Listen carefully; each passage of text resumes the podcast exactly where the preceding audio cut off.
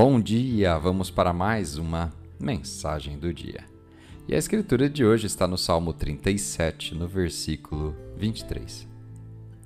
Os passos de um homem bom são confirmados pelo Senhor e deleita-se no seu caminho. O tema de hoje, ele confirma seus passos. Muitas vezes as pessoas que não conseguem cumprir seu destino tentam te desencorajar a cumprir o seu.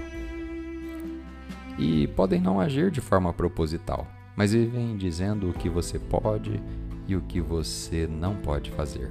E fazem uma imagem de como as coisas podem dar errado. Eles são rápidos para te lembrar de todas as suas impossibilidades e das suas limitações. Alguns parentes, colegas de trabalho e amigos podem tentar te convencer a desistir de seu sonho. Mas isso é porque Deus não colocou essa promessa dentro deles. Ele colocou dentro de você. Você tem que lembrar que as outras pessoas não determinam seu destino. É Deus quem determina. Ele mantém o seu destino nas palmas das mãos. E se você continua crendo, Deus não fará apenas isso, mas fará muito mais do que você pode pedir ou pensar.